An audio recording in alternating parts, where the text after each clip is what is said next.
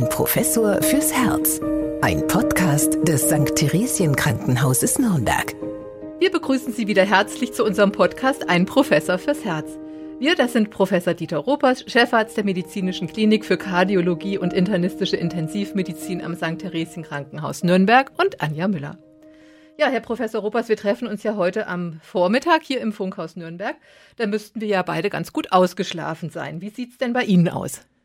Ja, also nach fünf Tagen Urlaub ähm, und ähm, zwei Tagen ohne nächtlichen Einsatz im Katheterlabor sieht es bei mir eigentlich ganz vernünftig aus. Ja, unser heutiges Thema ist ja Herz und Schlaf, denn wir verschlafen ja im Prinzip ein Drittel unseres Lebens.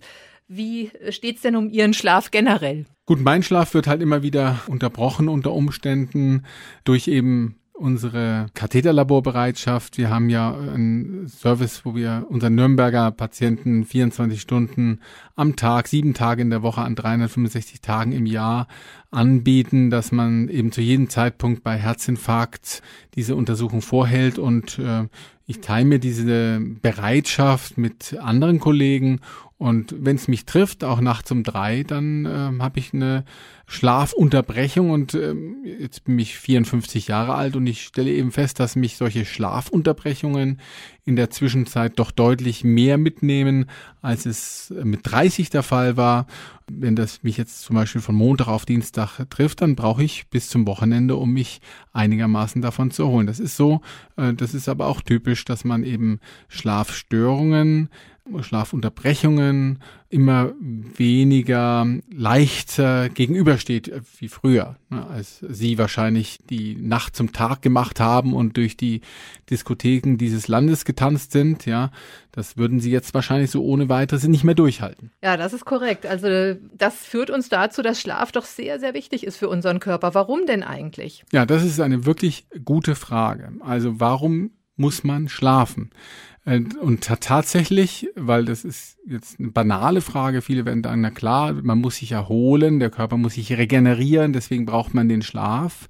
Aber so einfach ist es eben nicht. Also die Schlafforschung, äh, auch so ein wissenschaftliches Gebiet, was in den letzten Jahren durchaus Fahrt aufgenommen hat, die hat tatsächlich keine so eindeutige Antwort, warum wir und die meisten anderen Wirbeltiere zum Beispiel schlafen müssen.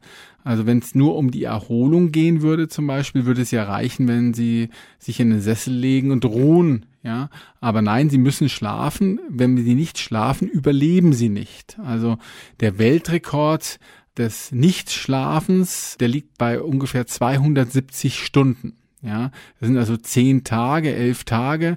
Ähm, mehr hält man beim allerbesten Willen nicht durch. Und es hat wahrscheinlich eben nicht nur damit zu tun, dass man sich erholen muss, dass die Organe, die Muskulatur, das Gehirn sich eben erholen muss, sondern auch damit, das hat man inzwischen festgestellt, dass eben auch Reserven wieder aufgebaut werden. Also gerade äh, Untersuchungen des Gehirns, auch im Tierversuch, haben eben gezeigt, dass im Schlaf Energie dem Gehirn zugeführt wird, die man, wenn man eben nur ruht, eben nicht zugeführt wird. Also ich glaube, da spielt diese Rolle gehen über regenerative Prozesse hinaus. Schlaf ist enorm wichtig und Schlafentzug äh, wird ja zum Beispiel auch als Foltermethode eingesetzt. Das führt eben zu Benommenheit, zu Aggressivität, zu Krampfanfällen im Extremfall. Also Sie sehen, Schlaf ist extrem wichtig und das gesunde Ausmaß an Schlaf, das individuell bei Menschen verschieden ist, aber wahrscheinlich so zwischen sechs und sieben Stunden liegt, das muss man halt versuchen, regelmäßig einzuhalten, damit man gesund bleibt. Ja, wie viel Schlaf benötigen wir denn nun wirklich? Kann das individuell ganz unterschiedlich sein, von Mensch zu Mensch? Also die Schlafforschung, die geht davon aus, dass man sechs bis sieben Stunden Schlaf benötigt. Das ist ganz praktisch, weil in Deutschland liegt die mittlere Schlafdauer bei sechs Stunden und 59 Minuten. Das habe ich extra nochmal nachgeschlagen. Also da liegen wir mittendrin. Aber es ist natürlich tatsächlich so, dass es Menschen gibt, die, die brauchen einfach mehr Schlaf, um sich wohl zu fühlen. Und manche können vielleicht mutmaßlich eben mit weniger Schlaf auskommen. Aber sie hatten ja am Anfang schon darauf hingewiesen, zu wenig Schlaf über einen äh, längeren Zeitraum ist eben nicht gesund, sondern führt zu Erkrankungen, Und da stehen eben wieder die Herz-Kreislauf-Erkrankungen im Vordergrund, neben den psychischen Erkrankungen. Also chronischer Schlafmangel zum Beispiel kann auch Depressionen auslösen, wie auch umgekehrt eine Depression natürlich auch zu chronischen Schlafmangel führen kann. Aber bei den Herz-Kreislauf-Erkrankungen ist es relativ gut erklärt, denn ähm, wenn sie zu wenig schlafen, dann haben sie ein relativ hohes Risiko, zum Beispiel ein Übergewicht zu entwickeln, weil das Hormon Insulin, was ja die Kohlenhydratstoffwechsel und sowas steuert, dann nicht mehr so gut wirkt. Das nennt man dann Resistenz, Insulinresistenz. Und das führt dann eben dazu, dass man mehr isst und dass man an Übergewicht zunimmt. Das bedingt dann wieder Diabetes, bedingt wieder Bluthochdruck und bedingt damit wieder Herzinfarkt und Schlaganfall. Also diese Dinge sind sehr, sehr gut erklärt. Und wieder, wenn man dann zum Beispiel den Bluthochdruck behandelt, aber nicht weiß, dass ein Patient schlecht schläft oder unruhig schläft oder sogar eine Schlafapnoe hat, dann kann man sehr viel behandeln, aber man wird den Blutdruck nie gut einstellen. Also das ist extrem wichtig, dass man auch über diese Schlafhygiene mit dem Patienten spricht und hier dann auch eingreift im Rahmen der Möglichkeiten, ja, wenn äh, eben hier Probleme vorhanden sind, weil die anderen Erkrankungen, die damit verbunden sind, sich sonst nicht gut behandeln lassen. Ja, zu den Schlafstörungen kommen wir gleich noch. Ich möchte noch mal fragen, ob wir auch im Laufe des Lebens sich da auch Veränderungen bemerkbar machen, auch vom Schlafrhythmus. Also jeder, der Kinder im jugendlichen Alter zu Hause hat, weiß ja, dass diese in der Regel sehr spät ins Bett gehen und morgens dafür gerne länger liegen bleiben. Das ist doch ganz normal, oder? Das ist ganz normal. Es ist so, dass der Schlafbedarf, der nimmt im Laufe des Lebens ab. Also Säuglinge äh, schlafen eben sehr viel, bis zu 14 Stunden oder noch länger. Und ältere Menschen, 70 und 80-Jährige, die kommen auch mit sechs bis sieben Stunden wirklich gut zurecht. Warum das so ist, weiß man eben auch nicht ganz so genau, aber es scheint zum Beispiel in den ganz initialen Lebensphasen, also Kleinkinder, Säuglinge, äh, wichtig zu sein, dass man eben schläft für die Entwicklung des zentralen Nervensystems, es gibt verschiedene Schlafphasen. Da unterscheidet man grob die Schlafphasen, die nicht mit äh, schnellen Augenbewegungen verbunden sind. Schnelle Augenbewegungen übersetzt Rapid Eye Movement, REM. Und diese REM-Phasen, wo also die Atemfrequenz, die Herzfrequenz runtergehen, äh, und eben auch der Muskeltonus, die sind wichtig für die Entwicklung des zentralen Nervensystems. Deswegen schlafen Kleinstkinder, Säuglinge mehr und haben auch mehr REM-Phasen als Erwachsene. Also das ist auch eine Erkenntnis der letzten Jahre aus der Schlafforschung, dass eben diese REM-Phasen besonders wichtig sind äh, für unsere Entwicklung, aber wahrscheinlich auch für das tägliche Funktionieren. Sagt man auch deswegen, äh, dass der Schlaf vor Mitternacht der beste ist? ja, weil dort sind die REM-Phasen häufiger als in den Morgenstunden zum Beispiel. Ja. Äh, also ich bleibe ja am Wochenende gerne auch mal ein Stündchen länger liegen, aber oft liest man auch, dass es besser sei, wenn man den Schlafrhythmus jeden Tag gleich hält. Aber nun sträubt sich natürlich alles in mir, dass da am Samstag oder Sonntag der Wecker auch schon wieder kurz nach sechs klingelt. Wie sehen Sie denn das? Also mein Wecker hätte keine allzu lange Überlebenschance, wenn er am Samstag und Sonntag das, äh, zum gleichen Zeitpunkt sich bemerkbar macht. Also es ist natürlich sehr individuell. Es gibt Abendtypen, es gibt Morgentypen. Äh, tatsächlich ist es zum Beispiel so, dass äh, meine Frau, die kann morgens um halb sechs aufstehen und wuselt dann durchs ganze Haus und leistet so viel wie ich in einer Woche nicht, ja, während ähm, mich man besser in den frühen Morgenstunden nicht anspricht. Auf der anderen Seite ich dann aber abends dann ab 10, ab 11, da fängt für mich der Tag dann an. Und das sind natürlich individuelle Unterschiede und die lassen sich auch schlecht abtrainieren, muss man sagen. Also wenn Sie jetzt mit Gewalt versuchen würden, einen Abendtypen zum Morgentypen zu machen, wird es wahrscheinlich seine Leistungsfähigkeit nicht steigern.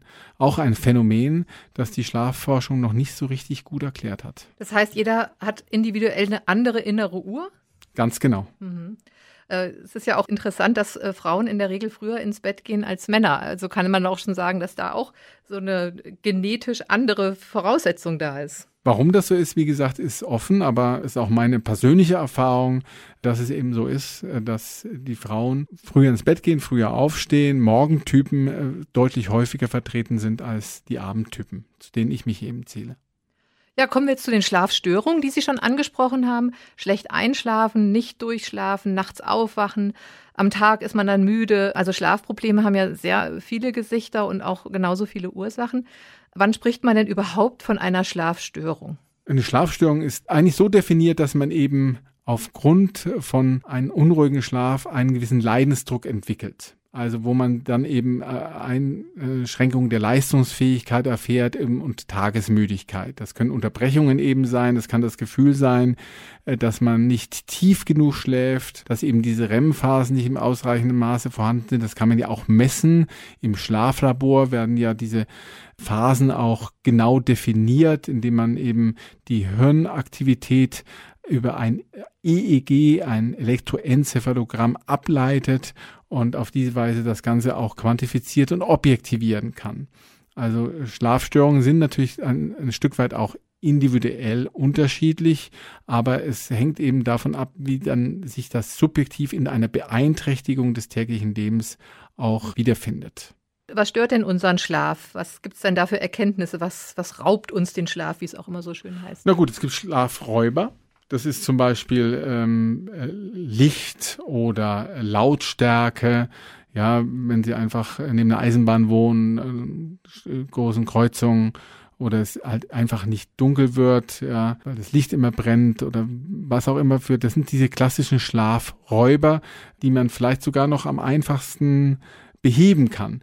Und dann gibt es natürlich andere Dinge, einfach Stress, Sorge, Trauer, diese Dinge, die psychisch belastend sind, aber auch solche Dinge wie später Alkoholgenuss, spätes Essen, das sind auch Dinge, die man besser unterlassen sollte, äh, damit man eben gut schläft und eben diese verschiedenen Schlafphasen, ja, Einschlaf, äh, Tiefschlaf, Leichtschlaf, REM-Schlaf, also da gibt's verschiedene Phasen, die man eben im Laufe einer Nacht äh, wiederholt durchmacht. Und das ist eben ein gesunder Schlaf, hat eben diese Schlafphasen mehrfach. Also 90 Minuten zum Beispiel kann man diese Schlafphasen ausmachen und kann dann, ähm, wenn das mehrfach passiert, ist es ein gesunder Schlaf. Oder Patienten zum Beispiel mit Prostata leiden, die immer wieder austreten müssen oder mit Herzinsuffizienz, die nachts unterbrochen werden durch das Notwendigkeit des Austreten. Das kann auf Dauer sehr belastend werden für die Schlafhygiene und eben dann auch für die Lebensqualität. Ja, kommen wir mal auf diese Atemaussetzer im Schlaf zu sprechen. Die sind ja doch relativ häufig, auch bei Männern insbesondere. Übergewichtige Männer ist ein Risikofaktor.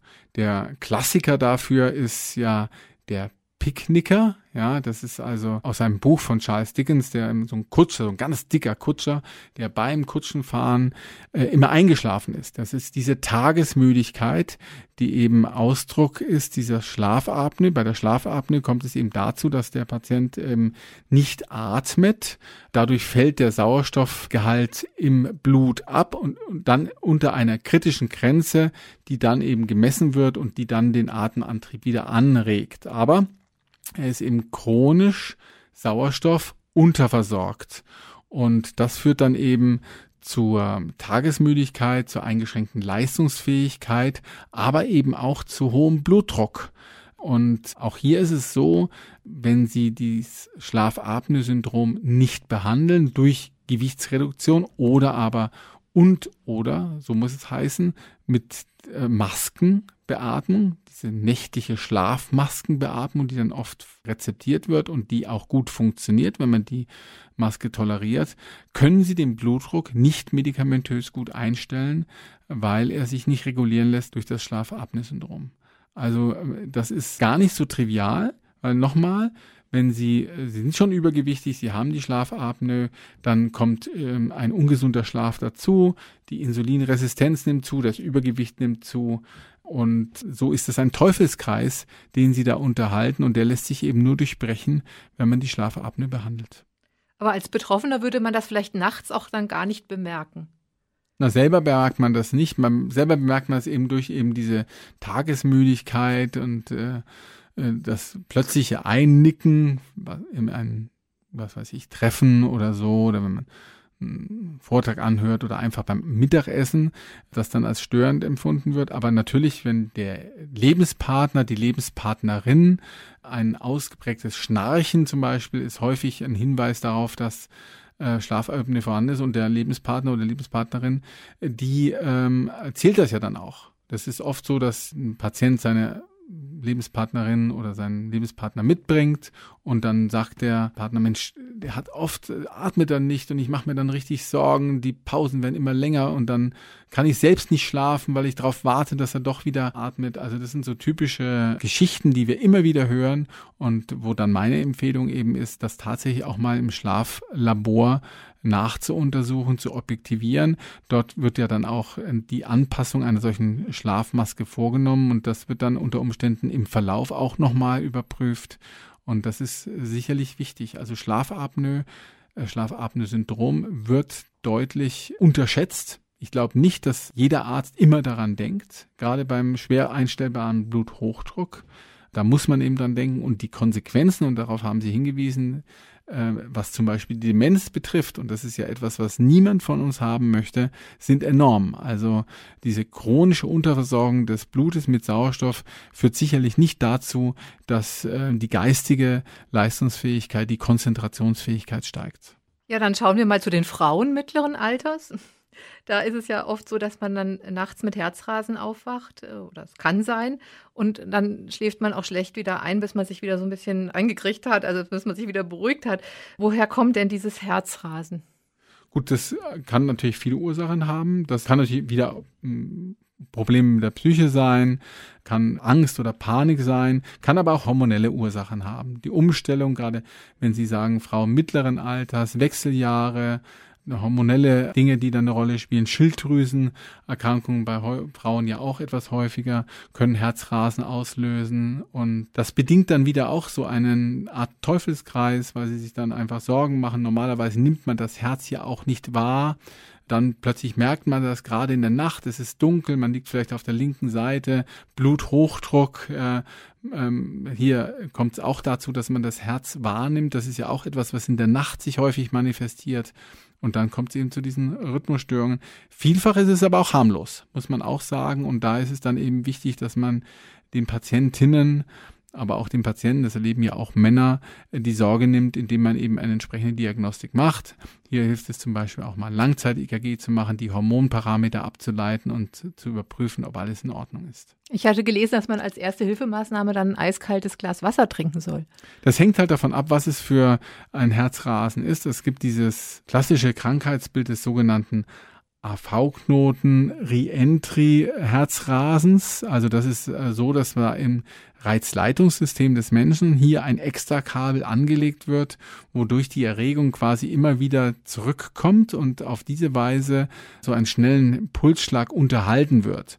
Und das kann man tatsächlich unterbrechen, indem man zum Beispiel ein kaltes Glas Wasser sehr schnell austrinkt. Patientinnen und Patienten, die das haben, die wissen das und die haben immer im Kühlschrank eben schon ein entsprechendes Glas Wasser stehen. Aber das ist tatsächlich eine kardiale Erkrankung, die man äh, sehr gut behandeln kann und die man dann auch irgendwann behandeln muss, denn das tritt dann mit dem Alter häufiger in Erscheinung, ist immer noch Gott sei Dank nicht äh, also ein sehr seltenes oder seltenes Krankheitsbild, aber eines, was man ähm, durchaus immer wieder findet und das sind eben diese Erzählungen, dass dieses Herzrasen ganz plötzlich beginnt oft aus der Ruhe heraus und dann auch ganz plötzlich wieder verschwindet. Und der erfahrene Internist, der erfahrene Kardiologe, der kann dann schon das einordnen und das geht dann eben Richtung dieser besonderen Rhythmusstörung mit der sogenannten kreisenden Erregung. Die tritt bei Frauen häufiger auf. Aber nochmal, es ist jetzt nichts Lebensgefährliches, es ist sehr unangenehm und beeinträchtigt die Lebensqualität. Auf der anderen Seite kann man das aber sehr, sehr gut behandeln. Gibt es denn so einen Standardwert, wie hoch der Puls in der Nacht sein sollte? Ja, grundsätzlich sollte er niedriger sein als am Tage. Ja, in dem Schlaf, im Schlaf ist es ja so, dass sie durchaus um 10, 15 Schläge pro Minute weniger Pulsfrequenz haben. Beim Blutdruck ist das auch so. Da sollte es eben auch so sein, dass der Blutdruck in der Nacht niedriger ist. Da spricht man dann eben auch von zirkadianer Rhythmik.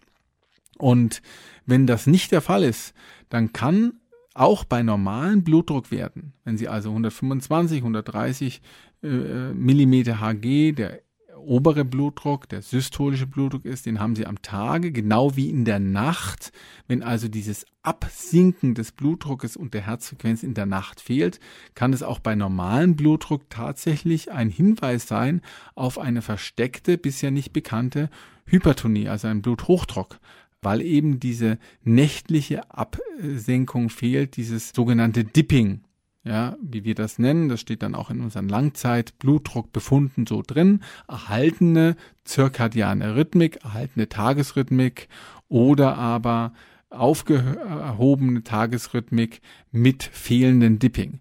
Patienten, die diesen Abfall des Blutdruckes und der Herzfrequenz in der Nacht nicht haben, sind in der Regel, wenn sie den Bluthochdruck dann manifest haben, äh, schwerer zu behandeln als solche, wo das äh, noch nicht der Fall ist. Dann äh, ist es eben so, dass man auch gerne mal von einer fixierten arteriellen Hypertonie spricht, wenn eben die Blutdruckwerte immer erhöht sind, auch in der Nacht, also einer manifesten oder fixierten Bluthochdruckerkrankung. Also Sie würden schon sagen, wenn man jetzt dauerhaft schlecht schläft, dann ist das auch mal eine Sache für einen Arzt. Definitiv. Definitiv. Also da gibt es natürlich verschiedene Ansatzpunkte. Äh, man kann natürlich medikamentös eingreifen. Ähm, da gibt es ja auch äh, leichte Medikamente bis hin zu stärkeren einschlaffördernden Mitteln. Ja, es gibt natürlich auch die sogenannten ja, Haus Rezepte. Milch mit Honig zum Beispiel soll ja sehr schlaffördernd sein. Da gibt es auch wissenschaftliche Erklärungen dafür. Und dann kommen die Medikamente, aber es kommen natürlich auch solche Dinge wie Verhaltenstherapie ins Spiel. Ja, dass man eben auch lernt, bestimmte Dinge vielleicht abends nicht zu tun, Alkohol nochmal, spätes Essen, viel Essen, ja, und natürlich dann, wenn man die Ursachen erkannt hat, die Behandlung dieser Ursachen, gerade wenn es in psychologische Probleme geht, äh, psychiatrische Erkrankungen, Depressionen und so, da kann man nicht viel machen mit, das hilft auch nicht, wenn Sie das dann mit pharmakologischen schlaffördernden Mitteln behandeln, da müssen Sie an die Ursache ran und eben dort die zugrunde liegende psychiatrische oder psychologische Problematik lösen. Aber es gibt sicherlich so ein paar Tipps äh, für besseren Schlaf. Ähm, ich habe jetzt gesehen, also auf Spotify haben vier Millionen Menschen die Playlist Sleep ja, abonniert, also die Musiktitel, die beim Einschlafen helfen sollen.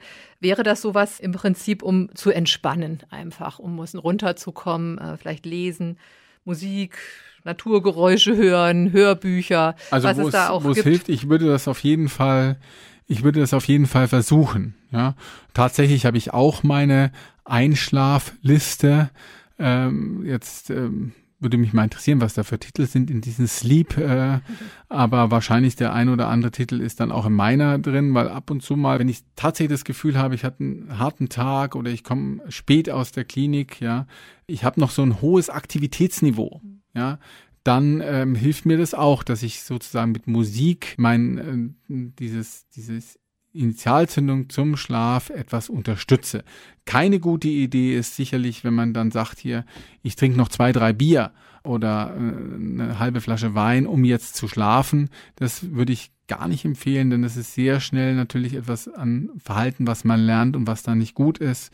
Also da ähm, glaube ich, hat jeder jeder Mensch eigentlich seine individuellen Tricks, wie er Schlafförderung betreiben kann. Musik ist, denke ich, eines ein sehr probates Mittel hier für gesunden Schlaf. Ja.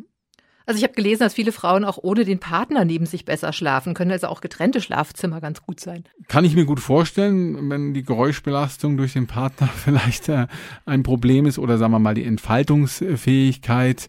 Ja, es gibt ja ähm, Menschen, die sozusagen während einer Nacht sich um 360 Grad einmal drehen, ja, sicherlich für den Partner nicht, nicht sehr angenehm. Und äh, deswegen finde ich jetzt durchaus im Sinne der Lebensqualität getrennte Schlafzimmer durchaus vertretbar. Ja, ab und zu sollte man sich dann aber doch wieder mal treffen für Dinge, die ich jetzt hier nicht vertiefen möchte. Die aber auch aber, beim Einschlafen helfen könnten. Die aber auch beim Einschlafen helfen könnten, ja.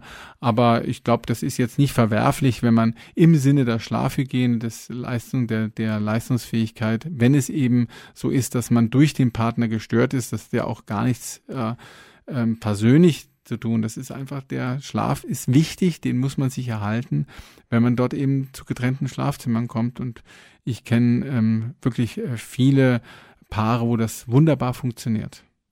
Sport und Bewegung noch vor dem Schlaf, was halten Sie davon?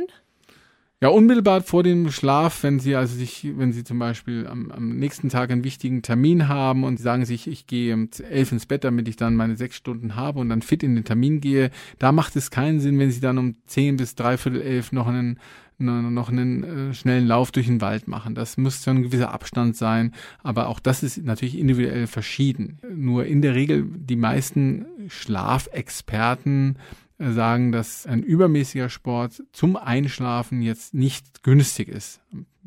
Bei mir zum Beispiel ist es schon so, dass, dass ich ähm, ja auch mal gerne abends noch aufs Ergometer gehe, weil ich schon das Gefühl habe, dass ich dann zumindest tiefer schlafe. Ja, ein Gefühl der gesunden Erschöpfung sich einstellt. Ähm, aber wie gesagt, das kriegt man raus. Ähm, Schlaf ist für jeden Menschen so wichtig, ja, dass er, glaube ich, unbewusst Algorithmen entwickelt, wie er das ähm, ähm, für sich so optimal wie möglich gestaltet. Ja, ich denke, das ist auch so das äh, Resümee äh, von unserer heutigen Podcast-Folge, dass man immer sehr individuell schauen muss, was einem da gut tut. Ähm, heute bin ich darum gebeten worden, unsere Zuhörerin in Dresden besonders zu grüßen. Denn Dresden ist ja die deutsche Stadt, wo am längsten geschlafen wird, über sieben Stunden. Kann auch damit zusammenhängen, dass es vielleicht in Dresden besonders ruhig ist? Was oh, meinen Sie? Jetzt bin ich kein großer Experte für Dresden, obwohl ich gestehen muss, dass meine Schwiegermutter Dresdnerin ist und ich auch immer gerne in der Stadt bin. Aber äh, ob das wirklich besonders ruhig in Dresden zugeht, das kann ich jetzt nicht mit Sicherheit sagen. Da müsste man jetzt spekulieren, aber ich finde es ein bisschen überraschend. Ich hätte jetzt gedacht, dass die längste Schlafphase vielleicht in anderen Regionen zu verorten ist. Also das ist eine interessante Information, die Sie da haben. Ja, müsste man mal korrelieren mit den Auftreten von Herz-Kreislauf-Erkrankungen. Ja, das wäre sicherlich interessant. Also der zweite Platz der wird von München gehalten. Da schlafen die Menschen sieben Stunden und fünf Minuten und weltweit ist es Amsterdam. Da äh, ist also die Schlafdauer fast acht Stunden ich weiß jetzt nicht, wie belastbar die Studie ist, aber das war jetzt mal ganz interessant tatsächlich noch. Natürlich wäre es auch eine Möglichkeit, einen Podcast zum Einschlafen zu hören, aber wir beide sind der Meinung, es muss nicht unbedingt unserer sein, oder? Also ich fürchte, mit den spannenden Informationen, die wir hier vorhalten, ähm, wird es dann nicht gelingen, sondern sie werden dann nachhaltig über das, was sie hier hören, nachdenken und das wird sie dann unter Umständen um den Schlaf bringen. Deswegen ist meine Empfehlung, sich da lieber auf andere Rezepte oder Hörbücher, Musik ja, zu verständigen als unseren spannenden Podcast. Ja, das will ich mal so stehen lassen für heute. Ich freue mich, dass Sie wieder dabei gewesen sind und wir hören uns das nächste Mal. Und zwar ganz wach. Bleiben Sie gesund. Bis dahin. Ein Professor fürs Herz. Ein Podcast des St. Theresien Krankenhauses Nürnberg.